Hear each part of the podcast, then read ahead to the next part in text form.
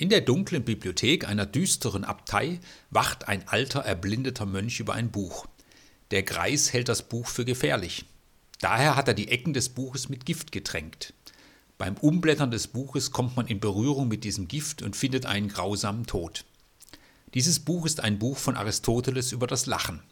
Lachen ist gefährlich, denn Lachen tötet die Furcht und das schadet der Kirche. Das ist die Ansicht des Kreises, der schließlich das Buch und sein Leben mit ins Feuer nimmt. So die Szenerie aus dem Film Der Name der Rose nach dem Buch von Umberto Eco. Das Lachen, der Humor, gefährlich für die Kirche? Jedenfalls für eine Kirche, die einen Nutzen daraus gezogen hat, dass die Menschen sich fürchten und nichts zu lachen haben. Aber eine solche Kirche ist nicht im Sinne Jesu, denn Furcht ist nicht in der Liebe.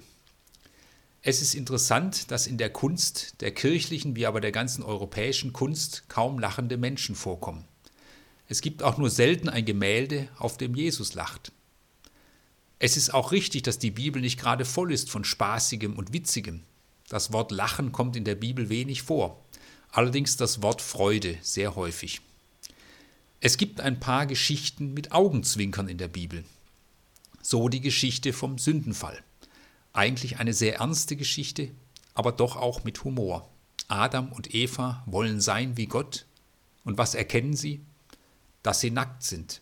Das ist die große Erkenntnis. Oder die Geschichte von der Geburt des Isaak spielt mit dem Wort Lachen. Sarah lacht über die Zusage Gottes. Wie soll ich in meinem Alter noch Kinder bekommen? Und dann bekommt sie einen Sohn und nennt ihn Isaak, denn sie sagt, Gott hat mir ein Lachen bereitet. Von Jesus sind uns keine Witze überliefert. Aber kaum vorstellbar, dass er, der mit seinen Jüngerinnen und Jüngern gefeiert hat, nicht auch mit ihnen gelacht hätte. Jesus weiß etwas davon, dass es viel Absurdes gibt in der Welt. Wir wissen auch von vielen Absurditäten in der Welt, nur ist uns manche schon so vertraut, dass wir es gar nicht mehr erkennen. Laut eines Friedensforschungsinstituts betrugen die weltweiten Rüstungsausgaben im Jahre 2019 1917 Milliarden Dollar. Eine absurde Zahl. 12 Milliarden gibt die internationale Gemeinschaft zur Bekämpfung des Hungers aus. Nach zwei Studien wären jährlich noch einmal 14 Milliarden nötig, um den Hunger in der Welt bis 2030 zumindest weitgehend zu beenden. Das wären also jährlich 26 Milliarden. Nochmal 1917 Milliarden für die Rüstung, nur im Jahr 2019. Absurd, hier noch eine absurde Summe. Ein bekannter Fußballspieler verdient nach Berechnungen einer Sportzeitung 4 Euro pro Sekunde. Falls Sie also diesen Podcast bis zu Ende hören, hat er bereits wieder über 2000 Euro verdient. Ein absurdes System. Jesus antwortet auf Absurditäten des Lebens oftmals mit provokanten Vergleichen. Er redet vom Balken vor dem Auge, einen solchen hat wohl noch kein Arzt gesehen, er redet davon, dass eher ein Kamel durch ein Nadelöhr geht, als dass ein Reicher in den Himmel kommt. Er redet vom Verschlucken von Kamelen, davon Perle vor, Perlen vor die Säue zu werfen. Pharisäer, denen er eigentlich sehr nahe steht, kann er mal als übertünchte Gräber bezeichnen. Jesus konnte provokant sein. Er nimmt ein Kleinkind und stellt es als Beispiel dar für das Erreichen des Himmelreichs. Dies Kind, das ist der Größte.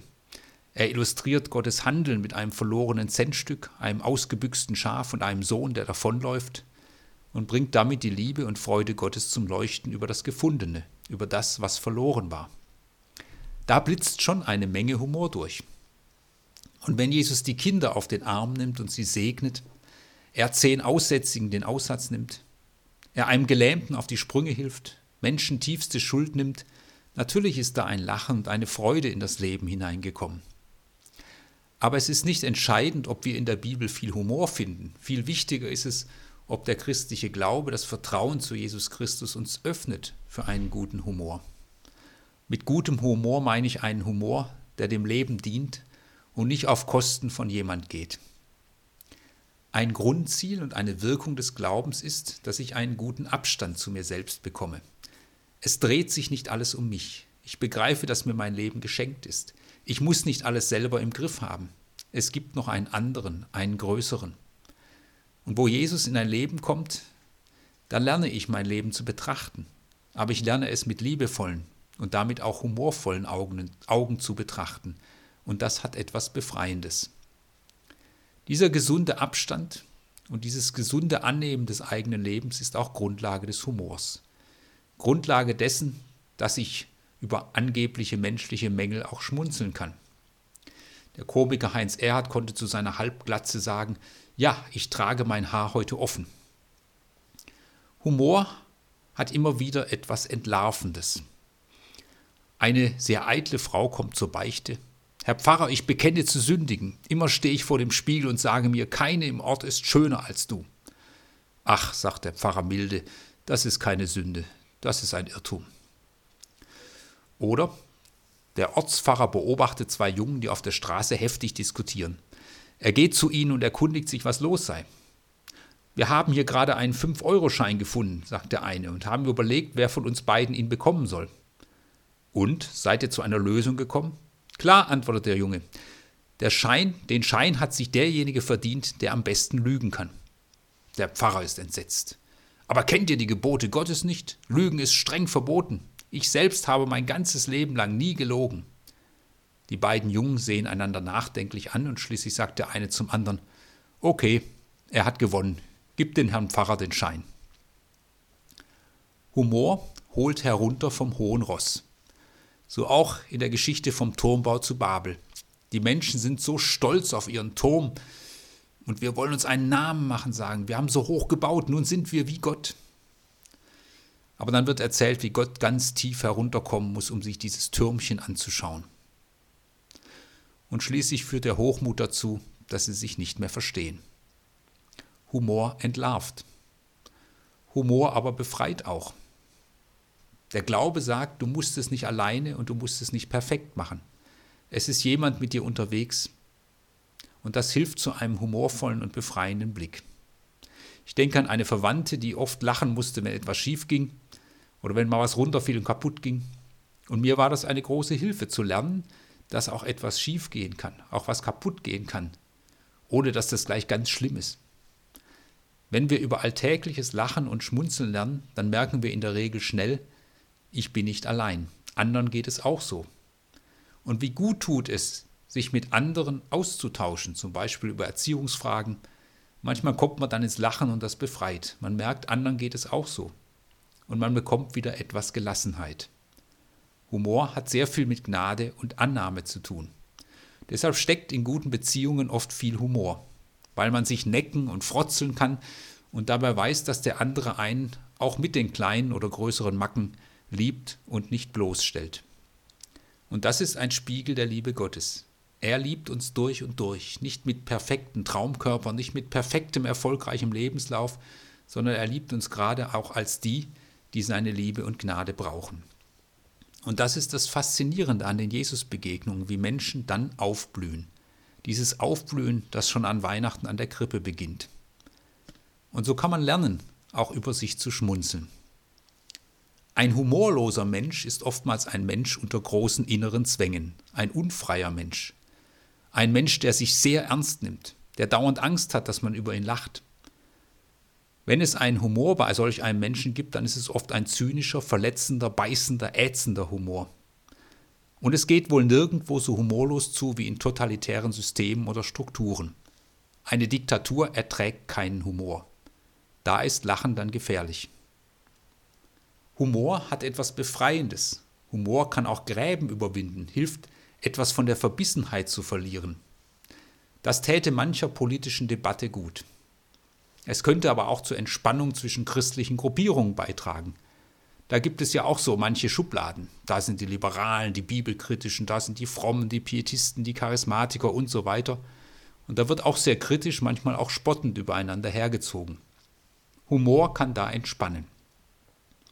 Ein gläubiger Mensch kommt in den Himmel und wird von Petrus herumgeführt. Leise, psst, sagt Petrus dauernd. Hier in diesen Räumen sind die Methodisten, da die Charismatiker, da die Liberalen, da die Pietisten, da die Katholiken, da die Evangelischen. Leise, leise. Ja, warum müssen wir denn so leise sein? Naja, jede Gruppe meint, sie sei allein hier. Wenn man in solcher Art, mit der je eigenen Eigenart, umgehen kann, sie auch ein bisschen auf die Schippe nehmen kann, dann ist schon viel gewonnen fürs Miteinander. Und ich bin überzeugt, dass Gott über manche Streitereien in der christlichen Gemeinde zutiefst traurig ist, manchmal aber auch schmunzelt. Natürlich muss um die Wahrheit gerungen werden, aber glaubt nicht, dass ihr alle Wahrheit gepachtet habt. Der Humor bzw. der Witz lebt in der Regel von einem unerwarteten, überraschenden Schluss. Und da gibt es ja diesen Klassiker der christlichen Witze vom frommen Löwen. Ein Tourist ist auf Safari und läuft durch die Steppe. Plötzlich steht ein Löwe vor ihm. Der Tourist sieht keine Möglichkeit zur Flucht und betet, Bitte Herr, mach diesen Löwen gläubig und fromm. Da setzt sich der Löwe hin, faltet die Tatzen und sagt, Vater, segne diese Speise mir zur Kraft und dir zum Preise. Hier ist eine doppelte Wendung. Der Löwe wird zwar fromm, aber das hilft dem Touristen nun gar nicht. Die unerwartete Wendung, natürlich die positive, das entspricht auch dem Glauben. Im Vertrauen zu Gott rechnen wir mit unerwarteten positiven Wendungen. Wenn man die Propheten in der Bibel liest, ist es bei fast allen so, dass trotz größter Not am Ende eine Hoffnung aufklingt. Gott wird die Not wenden. Gott wird uns wieder zurückführen. Er wird uns befreien. Er wird uns neu zum Leben bringen. Vor einiger Zeit las ich ein Buch mit dem Titel Die Festung der neun Türme. Es ist kein christliches Buch, es ist die Lebensgeschichte eines jungen Mannes in Afghanistan. Was er aushalten muss, ist erschreckend.